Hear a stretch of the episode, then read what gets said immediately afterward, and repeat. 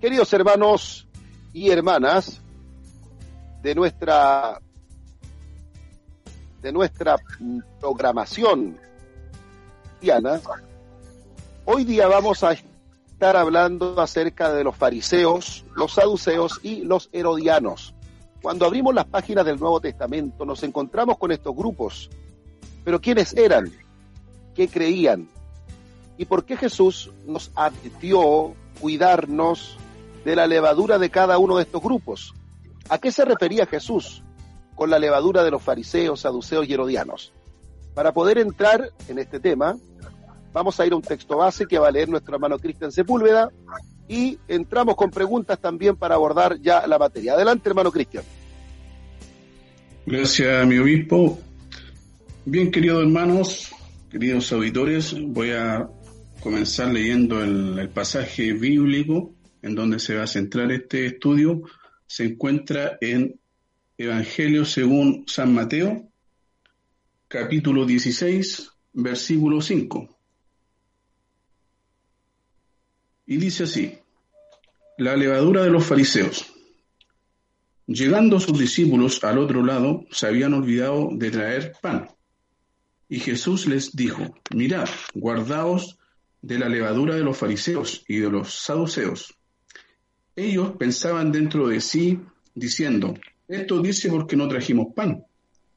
Y entendiéndolo Jesús les dijo, ¿por qué pensáis dentro de vosotros, hombres de poca fe, que no tenéis pan?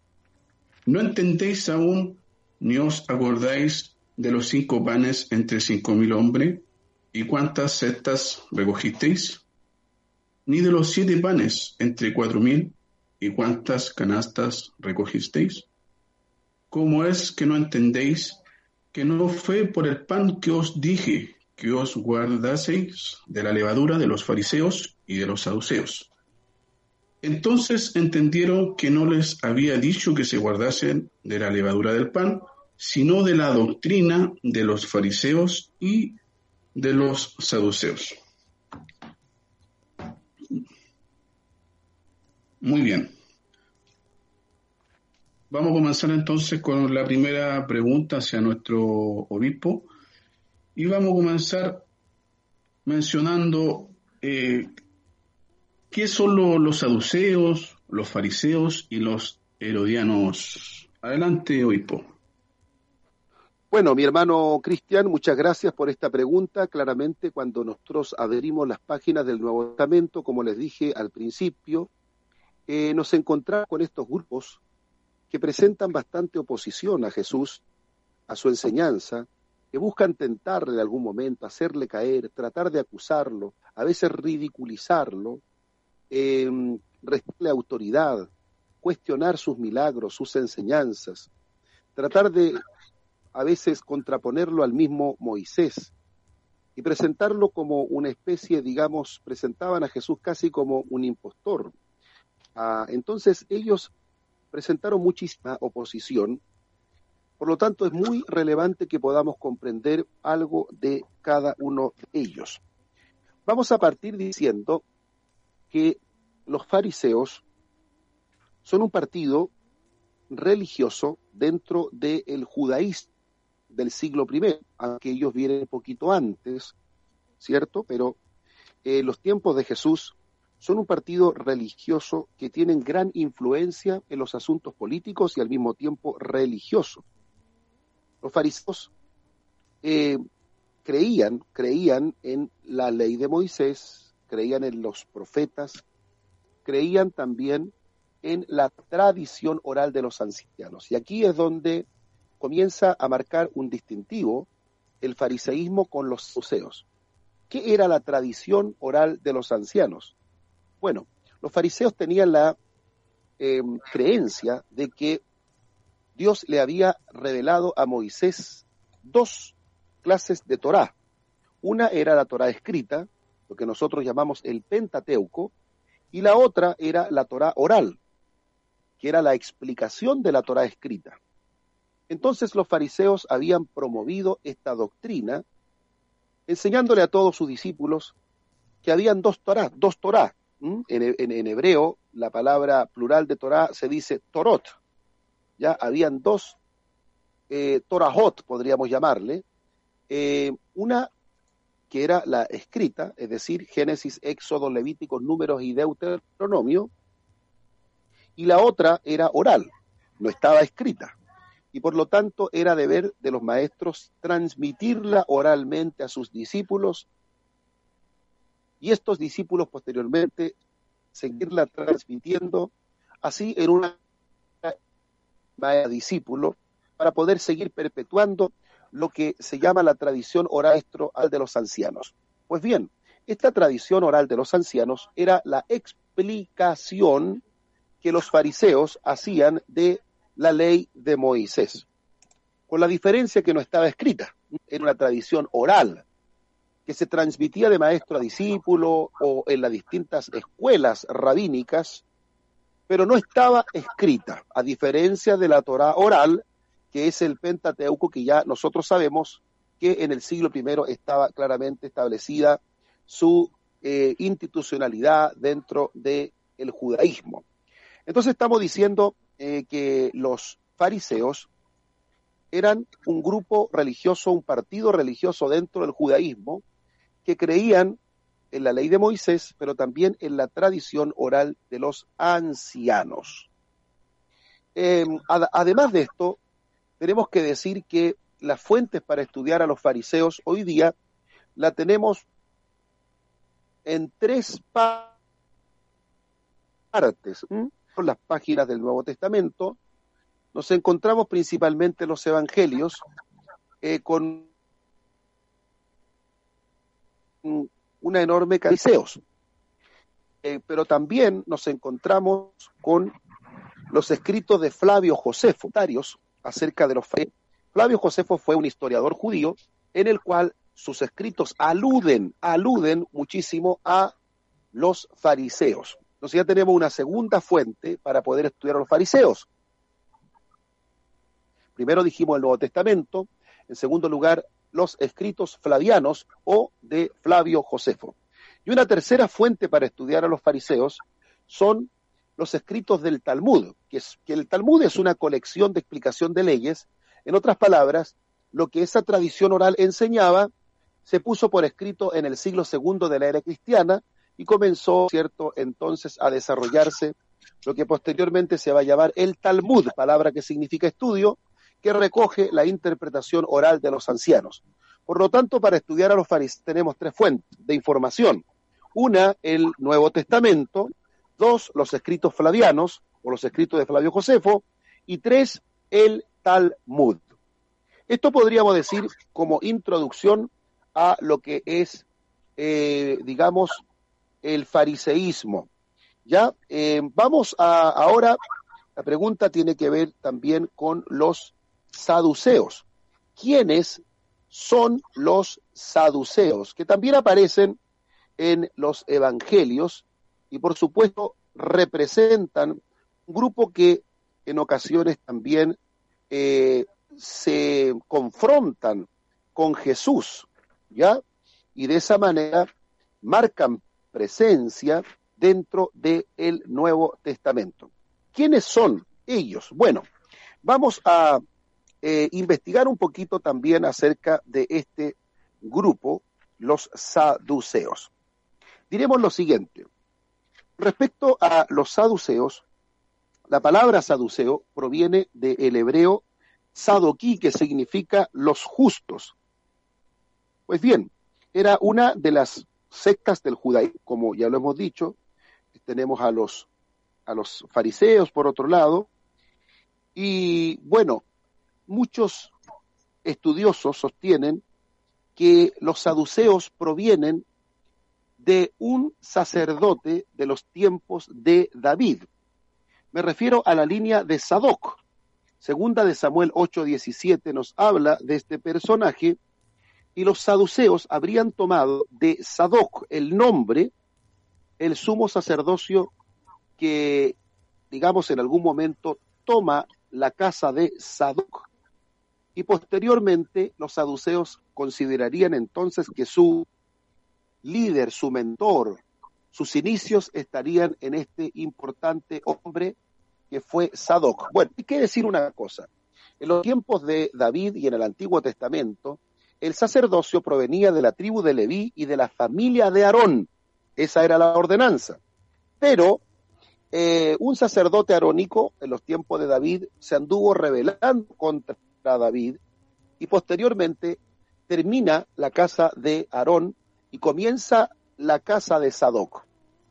Bueno, los saduceos tratan de vincularse directamente hacia Sadoc. Sin embargo, las doctrinas saduceas y lo que hicieron los saduceos en algún momento, eh, mostrarse muy partidario de la cultura griega, fue considerado por los judíos como una verdadera traición y por eso que para muchos fariseos los saduceos estaban prácticamente eh, bastante mundanalizados, por así decirlo, porque ellos habían hecho, por decirlo de alguna manera, alianza con la cultura helenista griega y por eso que eran mal mirados, ¿ya? Pero también es una secta dentro del judaísmo que trata de remontar sus orígenes hacia el sumo sacerdote Sadoc. Esto podríamos decir, de ellos, los días de Jesús, los saduceos, una aristocracia rica en términos financieros, tenían mucho dominio de Jerusalén, estaban coludidos con la autoridad romana y siempre se las arreglaban de alguna u otra manera para estar dirigiendo eh, Jerusalén. Entonces tenemos a los fariseos, ¿cierto? Y a los saduceos. En el caso de los herodianos, para ya ir finalizando mi respuesta, eh, en el caso de los herodianos, ellos son más bien partidarios de eh, Herodes, de la dinastía de Herodes. Nosotros sabemos que los, la dinastía de Herodes fueron muchos. Tenemos Herodes Grande, Herodes Antipas, Arquelao y tantos otros, porque era una verdadera dinastía. Y esa dinastía formó también su propio partido, que era un partido más bien político, pero que también jugaban un papel muy importante y Jesús advirtió a sus discípulos que se cuidaran al mismo tiempo de la levadura de los herodianos. Así es que los herodianos, entonces podemos decir que eran, eh, es el nombre con el que se designa en los evangelios, ¿cierto?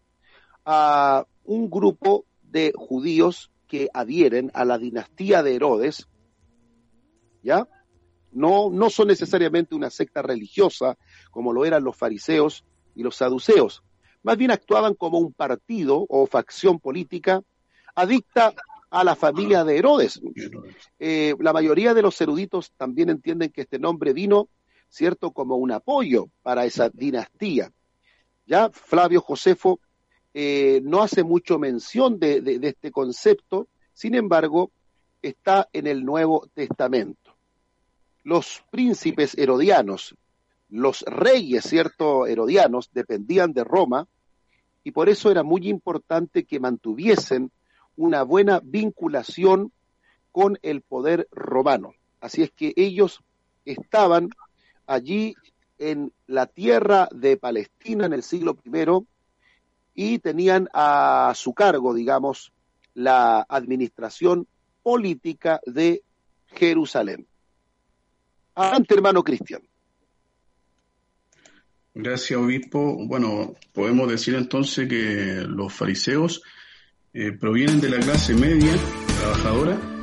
Los saduceos eran los ricos, los elitistas, y los herodianos eran los que tenían más vínculo con, con el imperio romano, en este caso con, con Herodes, y aceptaban pagar tributo. ¿Cierto? Entonces vamos a comenzar con la segunda pregunta. Y dice, eh, ¿cómo y dónde se, originan estos grupos? Ya que en el Antiguo Testamento en ninguna parte aparece estos, estos nombres o estas, estos grupos. Entonces, la pregunta es, eh, ¿cómo se, se, originaron? Si fue en el tiempo de, de Jesús o, simple, o, fue antes? Bueno, miren, eh, respecto del el origen, en este caso, de los fariseos y también podríamos decir en cierta forma de los saduceos, no encontramos sus orígenes en el Antiguo Testamento eh, y ya en el Nuevo Testamento aparecen como grupos formados. Por lo tanto, lo más correcto sería abogar por que estos grupos nacen en lo que se llama el periodo intertestamentario, es decir, el periodo que va entre los dos testamentos. Eh, podríamos remontar, digamos, la presencia de los, de los eh, fariseos al siglo segundo aproximadamente de la era cristiana. ¿Ya? Eh, ellos se forman como un grupo que se separa un poco de aquellos que estaban asimilándose con los griegos. Por eso que la palabra fariseo proviene del hebreo parusim, que significa separados. Y en ese sentido ellos mostraron una actitud bastante legalista y tratando de mantener, de alguna manera, con sus estrictas interpretaciones, un celo por la ley de Moisés. En otras palabras, nacen como una respuesta a lo que estaba considerándose un proceso de helenización, es decir, una asimilación del judaísmo a la cultura griega. Ellos, de alguna manera, representan una oposición, esa asimilación que está teniendo el judaísmo en un periodo muy, pero muy difícil, como es el periodo de Antíoco Epífanes, rey Ciro Seleucida, que está tratando de manejar toda Jerusalén. Entonces podremos vincular ahí. En el caso de los saduceos, eh, aunque ellos tratan de vincularse con el de, y Salomón, sin embargo también los entendidos sostienen que estaríamos hablando de un tiempo similar, un tiempo en el cual, eh, siglo segundo antes de la era cristiana, este grupo parte adhiriendo a algunos sumos sacerdotes eh, que les representan, pero que mantienen, por así decirlo, una forma de asimilación con la cultura griega. No nos olvidemos que en los tiempos del siglo II Cristo predominaba la cultura griega, entre las cuales había muchas costumbres que los judíos no aceptaban. Los saduceos, sin embargo, ellos se mostraron bastante proclives e inclinados a la valoración de la cultura griega y por eso no eran muy bien mirados por el judaísmo tradicional de orientación farisea. Entonces, respecto a sus orígenes, eh, estamos hablando ambos del periodo intertestamentario. En el caso de los herodianos, aunque en, en el Nuevo Testamento se mencionan como un grupo ya formado, también tendríamos que citar el nacimiento, digamos, o de este grupo un poco antes del nacimiento de Jesús, ¿ya? cuando ya tenemos una fuerte presencia de Herodes, de los postulados herodianos y una marcada presencia de lo que iba a ser posteriormente la dinastía herodiana, entonces este grupo político de apoyo a la dinastía bien van a ser unos días antes de Cristo. ¿ya? Ahí tenemos un poco acerca del nacimiento u origen que de acuerdo a la literatura disponible hoy día tenemos para poder investigarlos.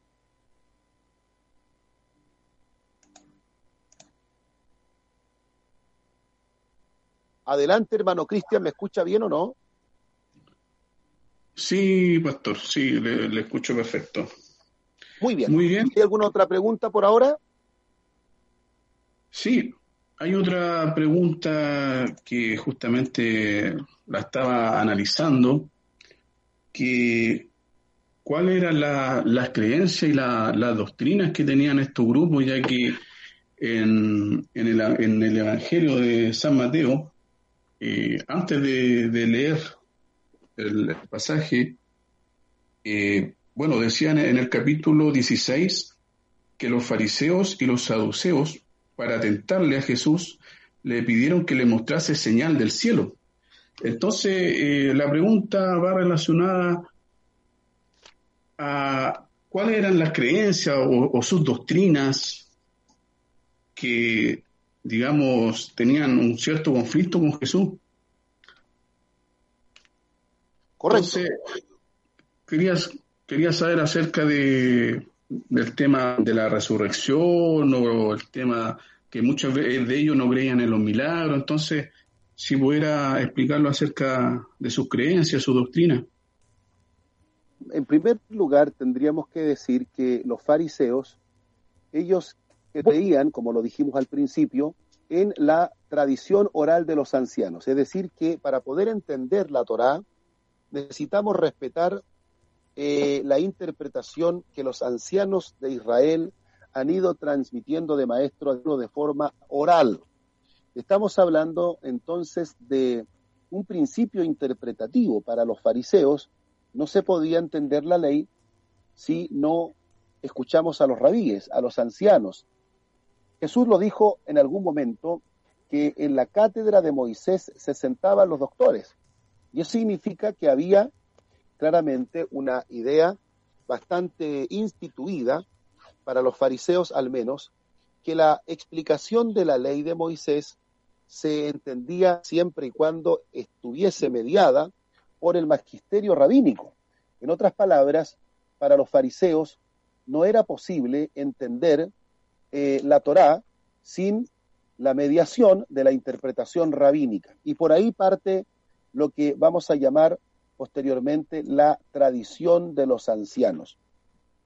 Jesús en algunas ocasiones se confronta con los fariseos porque ellos valoran la tradición de los ancianos incluso cuando esta tradición en muchas ocasiones no representa el espíritu e, e, ideal, digamos, de la ley de Moisés. Y por eso que Jesús le confronta o confronta a los fariseos con su tradición. No estoy diciendo necesariamente que todas, las, todas las tradiciones del fariseísmo fueron confrontadas por Jesús. No, hay otras eh, que Jesús respetó. Sin, sin embargo, eh, hay muchas que Jesús confrontó porque no estaban realmente dándole la dignidad al ser humano como se la proporcionaba la palabra. Entonces, vamos a decir en primer lugar que ellos creían en la tradición oral de los ancianos, que era una enseñanza transmitida oralmente para explicar la ley de Moisés. Dicho esto, la Biblia nos dice, en un pasaje citado por Lucas, en, el libro de los Hechos, que, que lo escribe Lucas, cierto que los fariseos creían en espíritu, creían en la resurrección, creían en ángeles. Entonces los fariseos tienen una doctrina eh, sobrenatural también claramente establecida. Y digo sobrenatural porque es sobrenatural creer en espíritus, creer en ángeles y también creer en la resurrección. Es decir, es algo que está sobre lo natural, sobre lo que podemos ver nosotros. Y esto eh, también fue importante, sobre todo para Pablo, en una oportunidad cuando fariseos y saduceos lo enfrentan, el apóstol Pablo se defiende alegando de que él como fariseo cree en la resurrección. Entonces los fariseos eh, se inclinan a creer que Dios intervendrá en algún momento en la historia para levantar a los muertos, ¿ya? Y por eso, eh, digamos, muchos fariseos en algún momento también creyeron en Jesús y creyeron, no, tuvieron mayor complicación en creer en su resurrección, porque ellos ya consideraban la resurrección como una posibilidad escatológica, es decir, como una intervención de Dios en la historia para los días del fin. Eh, ellos creían también en espíritu, ya esto también nos habla de que su doctrina eh, tenía, eh, digamos, bastante afinidad con lo que va a ser el cristianismo en algunos puntos.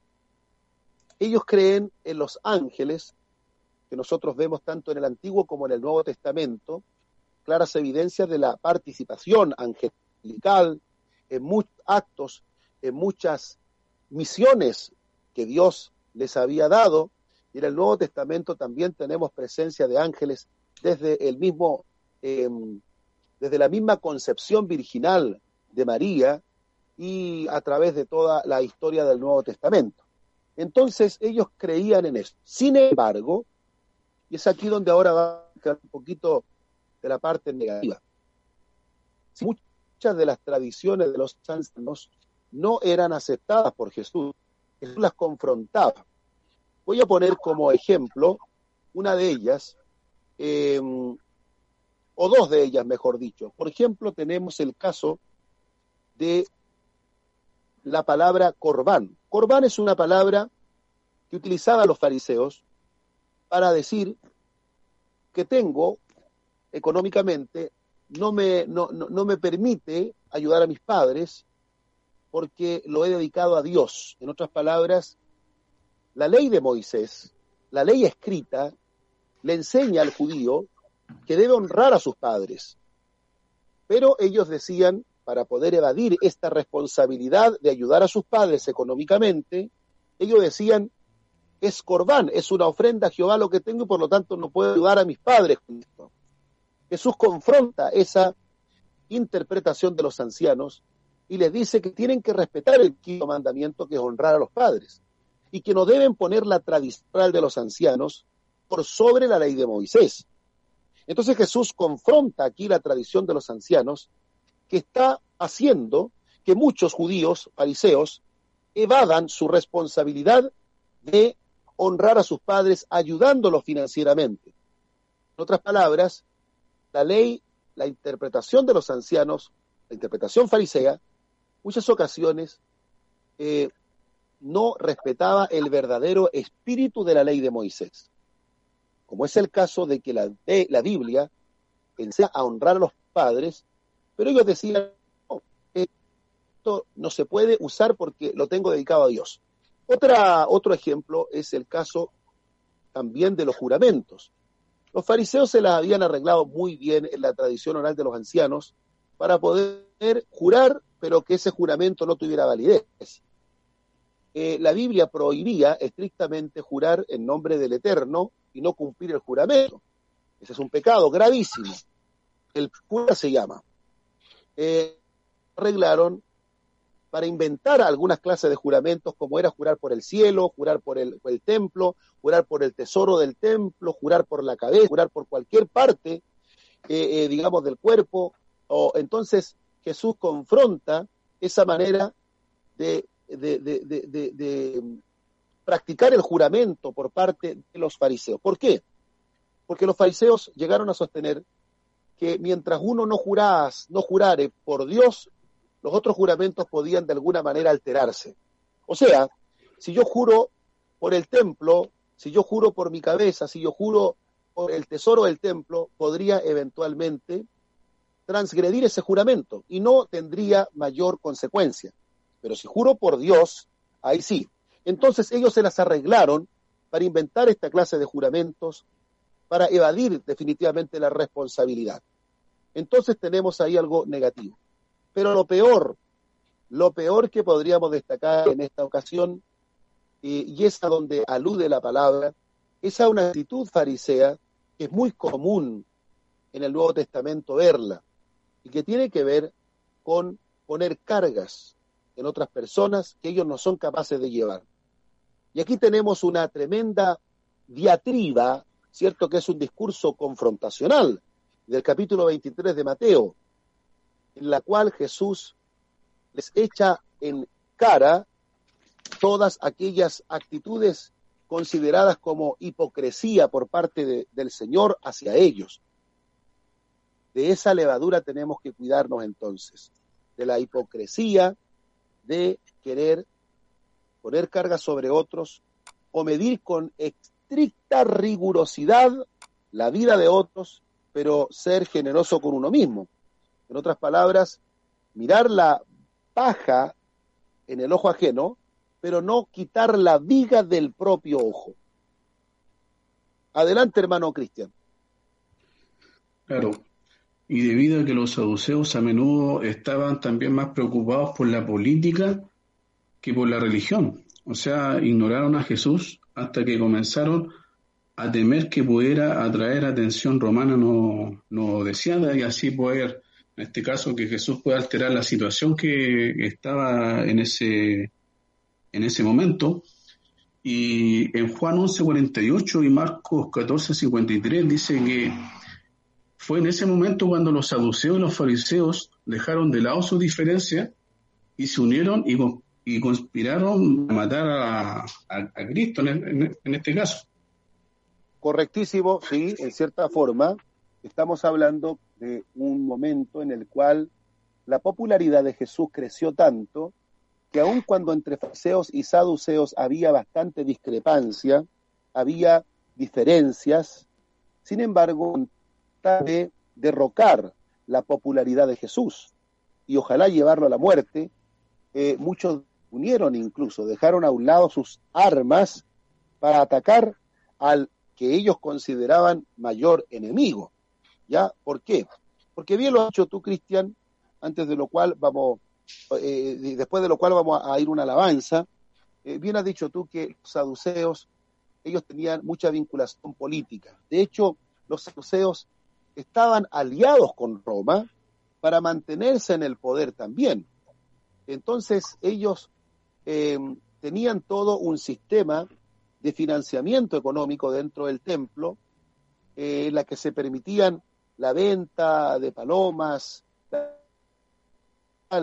que Jesús, ya sabemos que eh, radicó en, una, en, un, en, un, acto de iras divina, en un momento eh, incluso sacando a los mercaderes dentro del templo. Eh, ahora bien, los saduceos vieron, vieron en más de algún momento un gran peligro en Jesús. Indudablemente que sí. Jesús representaba un peligro para la facción saducea. Jesús representaba un peligro para lo que se ha venido a llamar el establishment. El establishment justamente tiene que ver con esto de eh, mantener todo como está. ¿Por qué? Porque les era favorable a los saduceos para la supervivencia y para mantenerse en el lujo y en la riqueza. Por eso Jesús, con su enseñanza, con su doctrina, con su popularidad, representaba claramente una verdadera, un verdadero riesgo eh, para los saduceos. Y eso hizo que buscaran todos los medios posibles para condenarlo, para llevarlo a la muerte.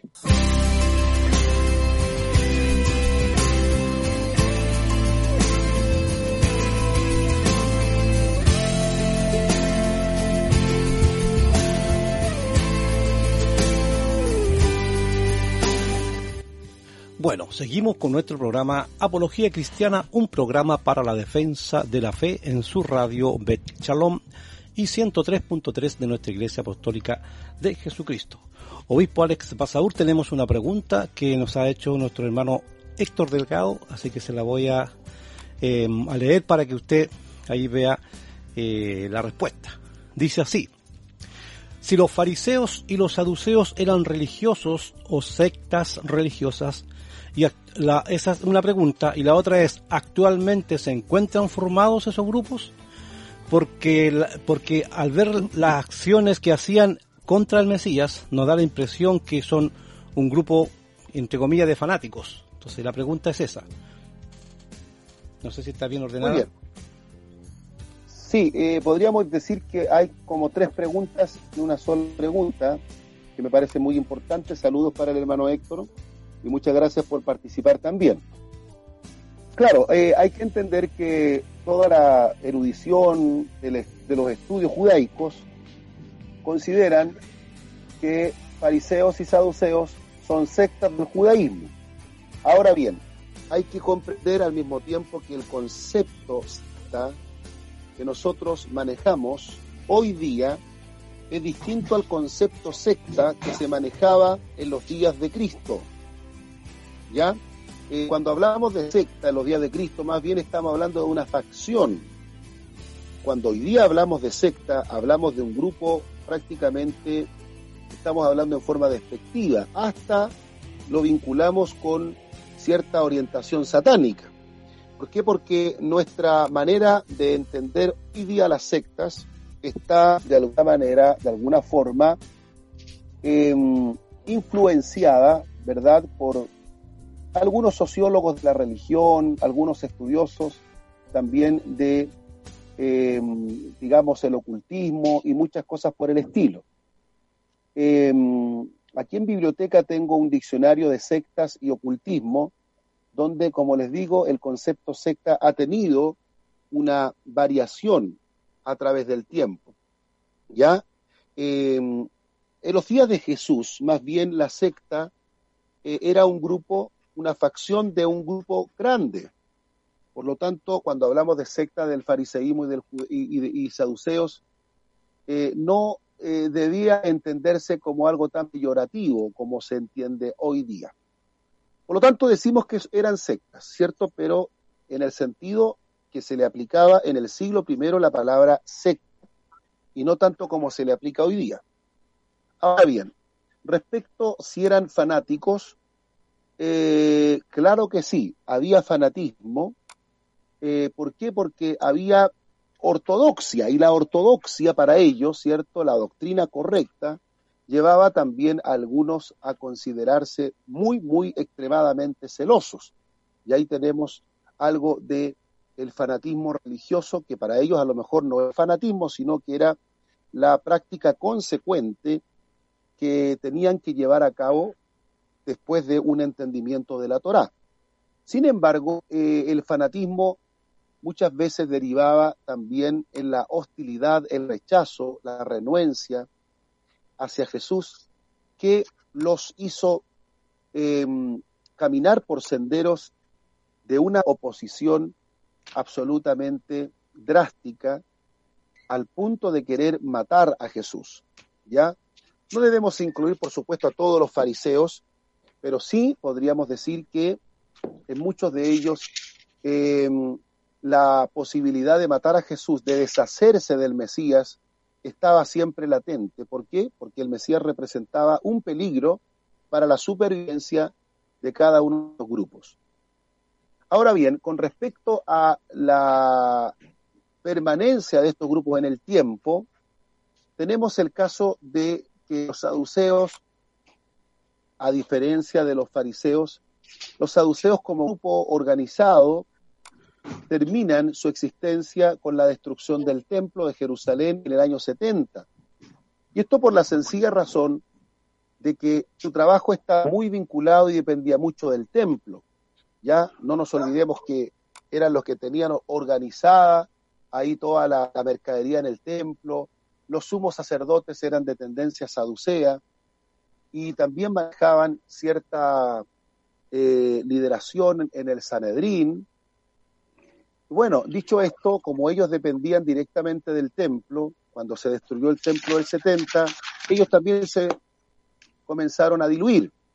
Sin embargo, los fariseos fue distinto, porque los fariseos no dependían necesariamente del templo. Ellos más bien hacían depender la supervivencia de su religión a través de la práctica de la oración, del estudio de la ley y del ayuno y la limosna, pero fundamentalmente vinculados en la sinagoga o vinculados a la sinagoga. La sinagoga no es el templo de Jerusalén, la sinagoga, cierto, eran espacios comunitarios judíos en los cuales se estudiaba la ley, en los cuales se organizaba, digamos, la vida en judeo-farisea, y eso fue importantísimo, la institución de la sinagoga, porque permite que los fariseos, que no, no, se vincularan tanto al templo, así que una vez que el templo fue destruido, el fariseísmo continuó, continuó el Sanedrín, continuaron las escuelas rabínicas, posteriormente Sura, Neardea, Pumbedita, Jerusalén. Estas cuatro grandes escuelas rabínicas dieron a luz una infinidad de maestros, alumnos y tradiciones. Entonces, si superviven al día de hoy, podríamos decir que puesto que el judaísmo actualmente es un judaísmo rabínico eh, y el rabinismo lee la Torá, el Talmud, entonces sí, han sobrevivido al tiempo a lo mejor con otros nombres, por ejemplo, eh, si alguien quiere ser rabino hoy día, tiene que ir a estudiar al menos aquí a Argentina, al Seminario Rabínico Latinoamericano, Marshall Meyer de Argentina, cuyo primer egresado y con honores también, fue un gran profesor y maestro, el rabino Ángel Crey Mambril, que fue gran rabino de Chile y que murió el año 2016. Entonces, eh, eh, eh, en, el, seminario rabínico latinoamericano Marshall Meyer de Argentina, se estudia el Talmud y el Talmud, ¿qué es lo que es? El Talmud es la tradición oral de los ancianos, pero escrita, ya escrita. Entonces, ¿qué quiere decir eso? Que el judaísmo que se practica hoy día en las sinagogas tiene clara influencia rabínica y por lo tanto farisea.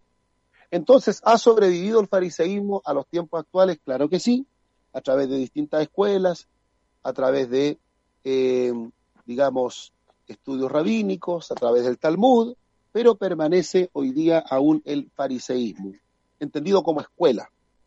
Ahora bien, eh, con respecto a lo que Jesús confronta en los fariseos cuando los ataca fuertemente en el capítulo 23 de Mateo, esa es la lectura a la que tenemos que, digamos, preocuparnos. Así que ahí vamos a ahondar con ese tema. Cristian, adelante. Correcto. Bueno, siempre Dios nos enseña algo en el plano físico para aplicarlo en el plano espiritual.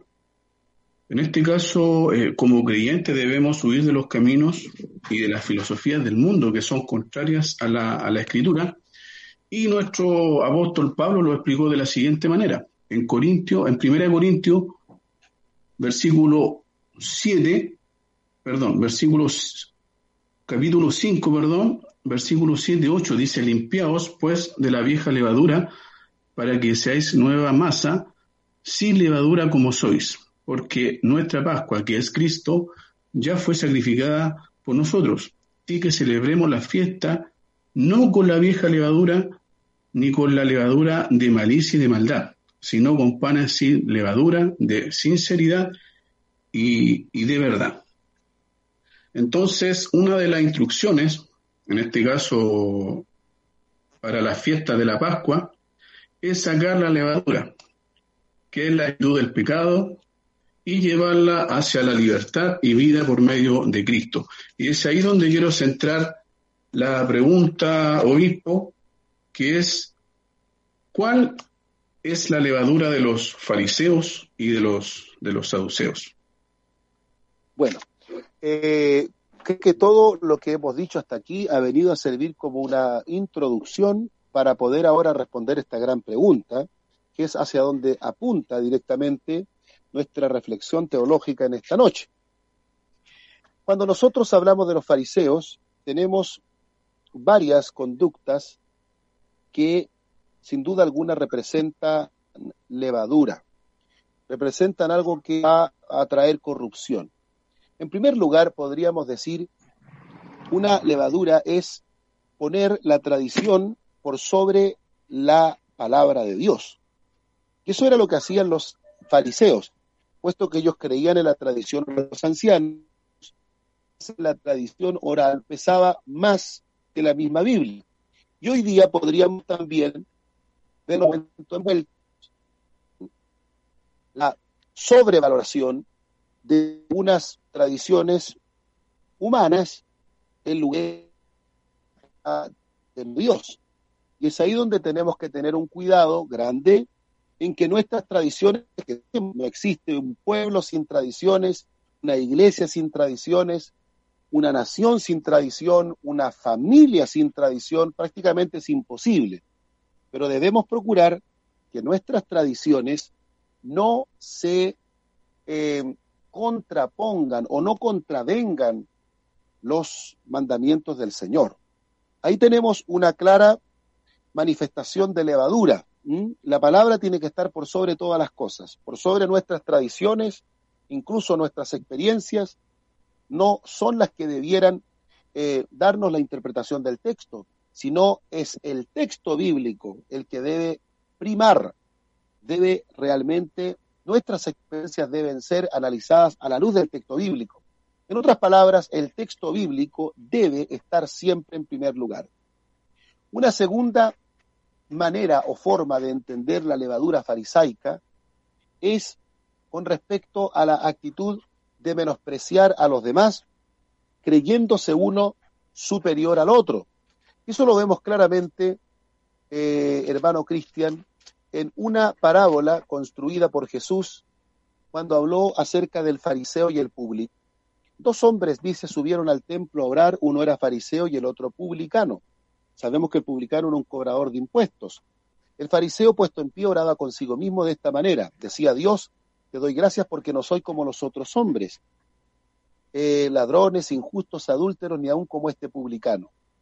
Ayuno dos veces por semana, doy diezmo de todo lo que gano. Mas el publicano, estando lejos, no queriendo ni aun alzar los ojos al cielo, sino que se golpeaba el pecho diciendo, Dios, sé propicio a mi pecador. Entonces vemos la actitud farisea de mentir a la otra persona, de considerarse superior, o sea, de tener un concepto de sí mismos tan grande que no tiene ningún reparo el fariseo de esta parábola en menospreciar a el pecador. Entonces también podríamos ver hoy día que estas actitudes farisaicas se encuentran dentro de nuestras comunidades cristianas. Ya estoy hablando en términos generales, no hablo de una iglesia en particular la actitud de menospreciar a otros, la actitud de mirar la paja en el ojo ajeno y no mirar la viga en el propio ojo. Esto es muy grave porque terminamos, en otras palabras, muchas veces condenando a otros, considerando que esos mismos pecados están en demasía en nosotros mismos.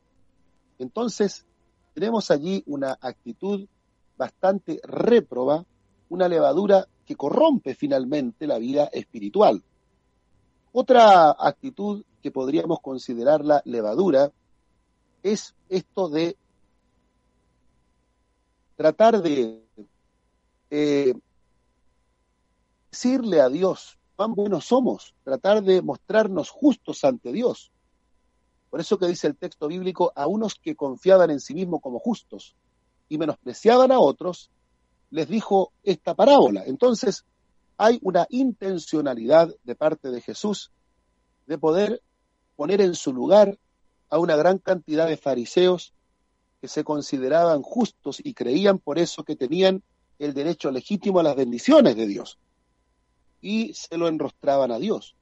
Entonces tenemos una enorme cantidad de actitudes, la hipocresía, por ejemplo, de atar cargas en otros que nosotros no atamos o no llevamos ni siquiera con un dedo, de poner la tradición por sobre el espíritu de la palabra de Dios, entonces estamos frente a una a un conglomerado de conductas propias del fariseísmo que Jesús atacó. Ahora, hay que tener el debido cuidado de no pensar que estas actitudes son exclusivamente de ellos, también son de nosotros. Este espíritu religioso que se transmitía dentro de la facción farisea también podría ser parte de nuestra propia realidad. ¿Ya? Cuando somos autorreferentes, cuando somos personas que rápidamente criticamos a otras personas, cuando nos preocupamos de desvalorar o menospreciar al que ha caído y tantas otras actitudes, claramente estamos mostrando una conducta de levadura farisea. En el caso de los saduceos, pareciera ser que la levadura tiene otra connotación. Por ejemplo, ellos dependen más que de Dios del poder político de turno. Y aquí vemos algo que es muy relevante hoy en estos tiempos. ¿Cuántas personas están más esperanzados en el nuevo alcalde que va a salir, en el nuevo presidente, en la nueva constitución, que en Dios mismo? No digo que no sea importante por quién votar, por supuesto que es importante. Y ojalá cuando emitamos el sufragio, no solo pensemos en lo económico, sino también pensemos en que dicho candidato pueda de alguna manera representar los valores que como cristianos profesamos pero mucha gente hoy día eh, no puede dormir pensando en la posibilidad que asuma otro candidato eh, la dirección de una municipalidad, la dirección de un país, de una nación. Eh, gente que está más esperanzada en el poder político que en Dios mismo. Los saduceos iban para su establishment, es decir, para mantener su statu quo, dependían de los poderes políticos de turno. Y esa es una levadura que nos tiene que entrar en el pueblo del Señor. Nuestra confianza es únicamente en Dios. Respetamos a quienes Dios pone en eminencia, pero sabemos que en última instancia es Dios quien gobierna todo. Otra actitud que podríamos considerar levadura es la incredulidad ante lo sobrenatural. Porque los saduceos rechazaban todo lo que los fariseos creían, espíritu, resurrección. Ellos se burlaban de la resurrección. En una oportunidad le presentaron a Jesús una pregunta burlándose de la resurrección, tratando de ridiculizar al maestro y el maestro les devolvió como un verdadero tenista la, la, pelota, digamos, del, de la ofensa. los confrontó. Jesús le dijeron, eh, hubo una mujer que tuvo muchos maridos y en la resurrección, ¿cuál de ellos será su esposo? Entonces Jesús le dijo, ignoráis las escrituras y el poder de Dios, porque en la resurrección no se van a casar ni se van a dar en casamiento, serán como los ángeles. Entonces, Jesús confronta a los saduceos por creer en la resurrección, no creer en lo sobrenatural. Eso también podría hoy día eventualmente considerarse una reminiscencia saducea, es decir, cuando no somos capaces de creer en la obra del Espíritu de Dios, cuando nuestra mirada está centrada solo en lo humano y no pensamos que Dios tiene el poder para intervenir. La actitud saducea representa entonces o está representada por este concepto de levadura. Y en el caso de los herodianos, de los cuales también se nos pide guardarnos, los herodianos eran ya un partido político en forma absoluta y total.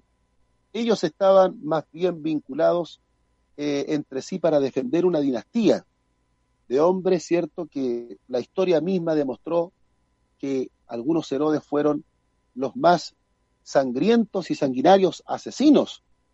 Entonces tenemos que tener mucho cuidado con esto de poner nuestra confianza y de rendirle honores y homenajes a un determinado conglomerado político, sea del partido que sea, porque muchos de ellos, si no decir todos, eh, no se han manejado con la justicia que realmente Dios solicita de los individuos para que puedan mantener un, trato igualitario, equitativo y justo con su prójimo.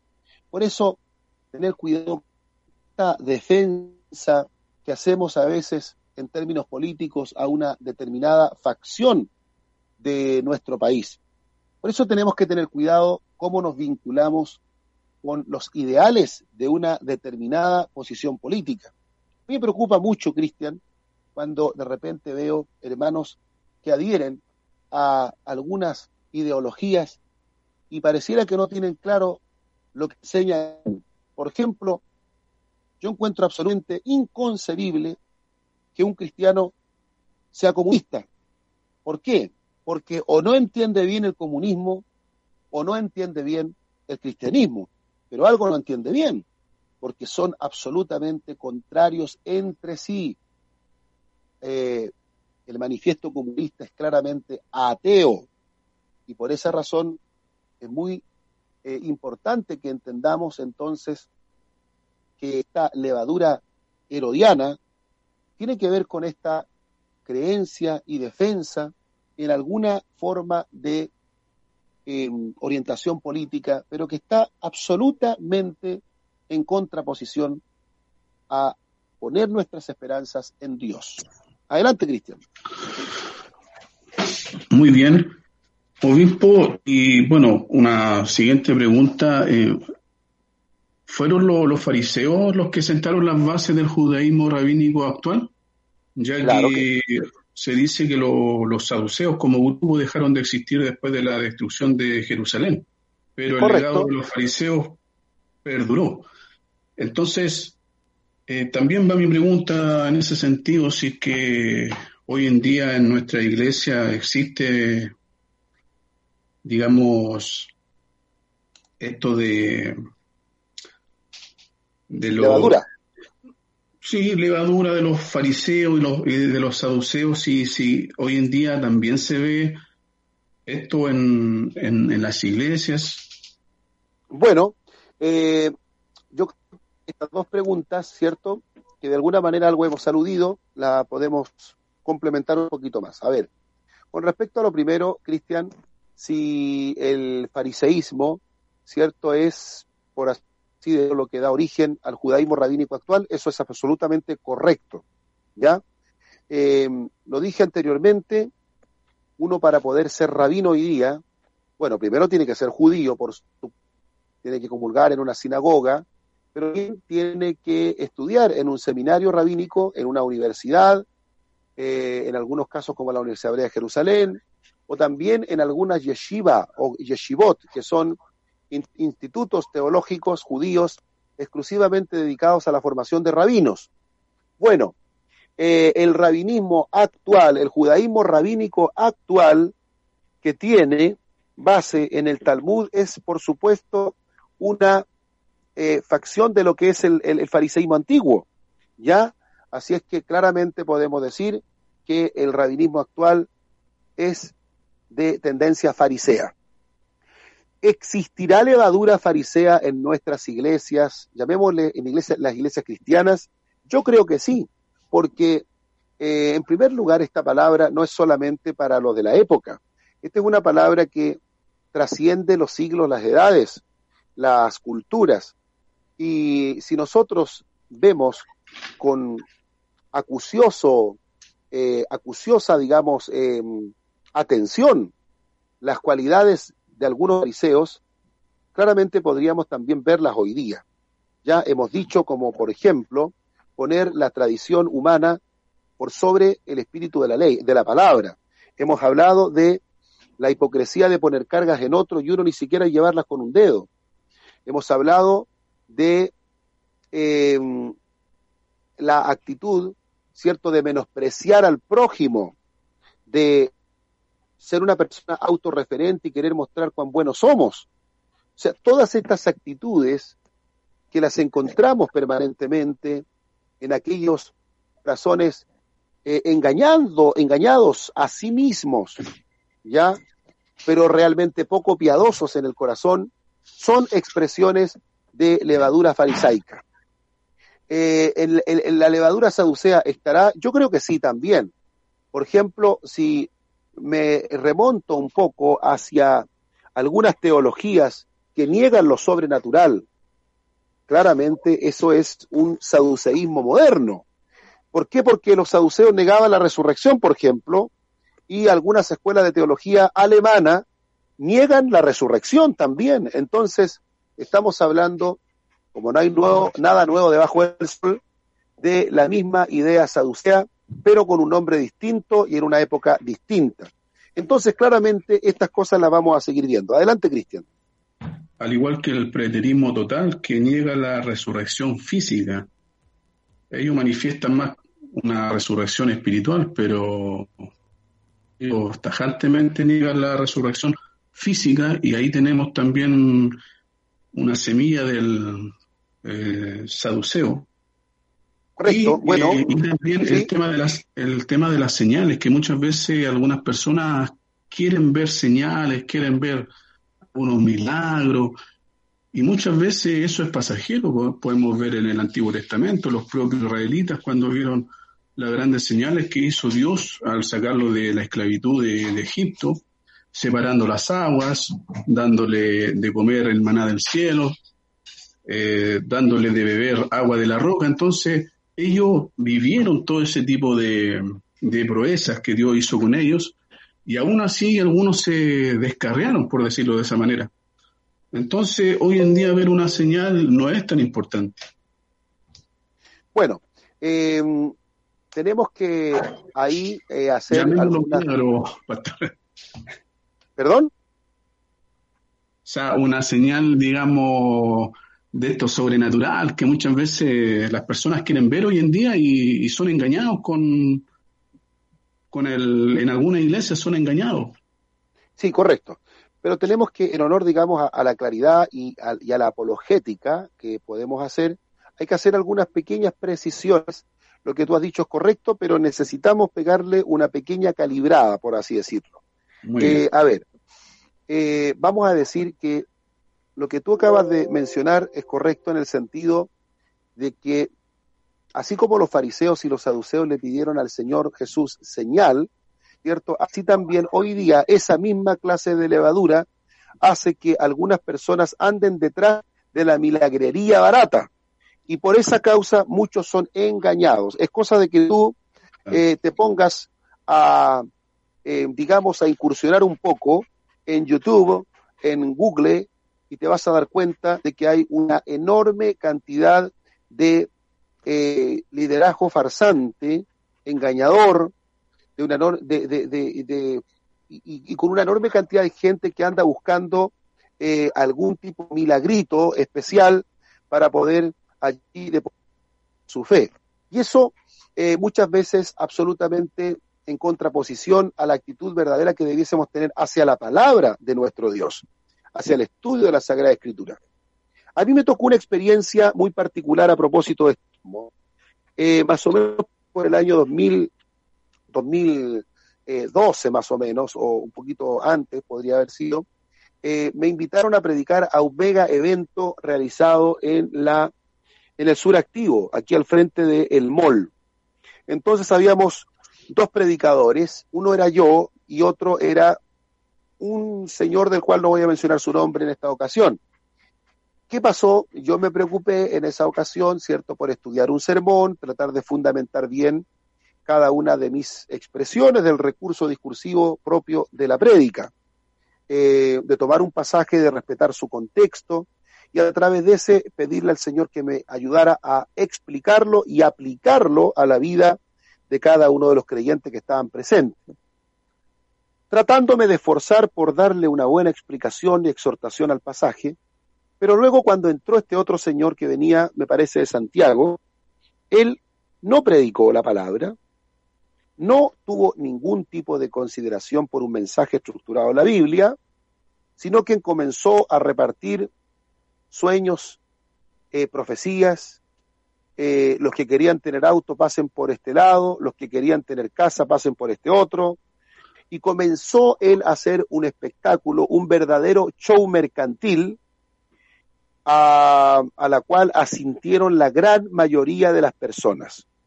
Si tuviésemos que haber medido la popularidad del trabajo realizado, el mío fue absolutamente impopular, en cambio el de él logró acaparar la atención de las masas.